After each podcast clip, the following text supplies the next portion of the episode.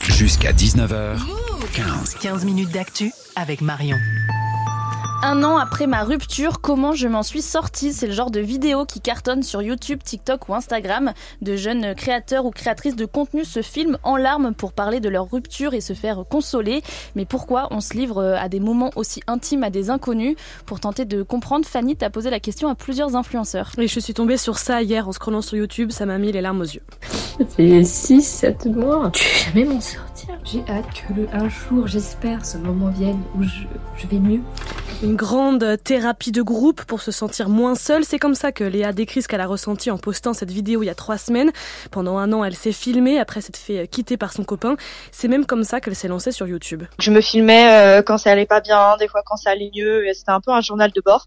Je me suis dit qu'un jour, quand j'irai mieux, je serais contente d'avoir ces images et de savoir que j'avais traversé tout ça et que bah je m'en étais sortie. Clairement, c'est une thérapie. Déjà, tout ce que j'ai fait, c'est thérapeutique. Hein.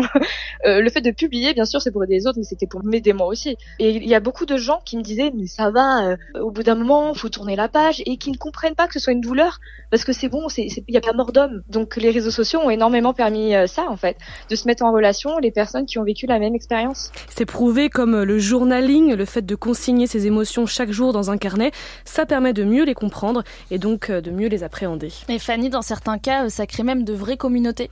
C'est le cas de Maria, alias Maria Pimil. Elle aussi, elle a tenu un journal de rupture. J'arrive pas à comprendre pourquoi elle veut plus de moi. Ça me saoule parce que je lui donnerai encore tout. Ça me gave vraiment. Genre, je l'aime trop, je l'aime tellement. Mon amour, il diminue pas du tout. Oui, je sais, ça brise le cœur, mais ces vidéos ont cartonné quand j'ai fait ces vidéos-là, j'avais peut-être 100 000 abonnés sur TikTok. Et donc ces vidéos-là m'ont fait un peu euh, propulser euh, en nombre d'abonnés. Et je pense que ça a été un, petit tournant dans mes réseaux. Quoi. Dans une des vidéos, je crois peut-être dans la deuxième ou un truc comme ça, j'ai dit euh, mais promis, demain on rit. Et, en fait, les gens ont gardé cette phrase en tête. Et ça leur a beaucoup plu. Il y en a qui se la tatouent carrément maintenant. Je pense que ça aide encore des personnes aujourd'hui, parce qu'il y en a qui me disent je suis en train de regarder tes vidéos cher journal, là ça m'aide. Donc, je suis plutôt fière de cet aspect-là. quoi.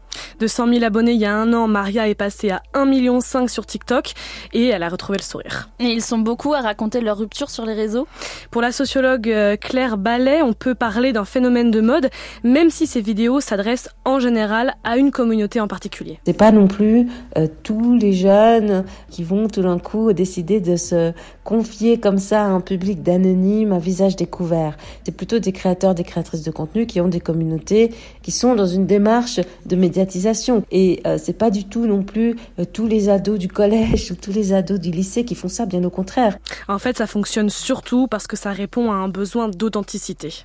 Les créateurs, créatrices de contenu, je pense, vont continuer à assumer aussi la part de vulnérabilité parce qu'ils voient que ça les rend aussi euh, peut-être plus authentiques et, et ça hum, nourrit encore ce sentiment de proximité de la part des communautés.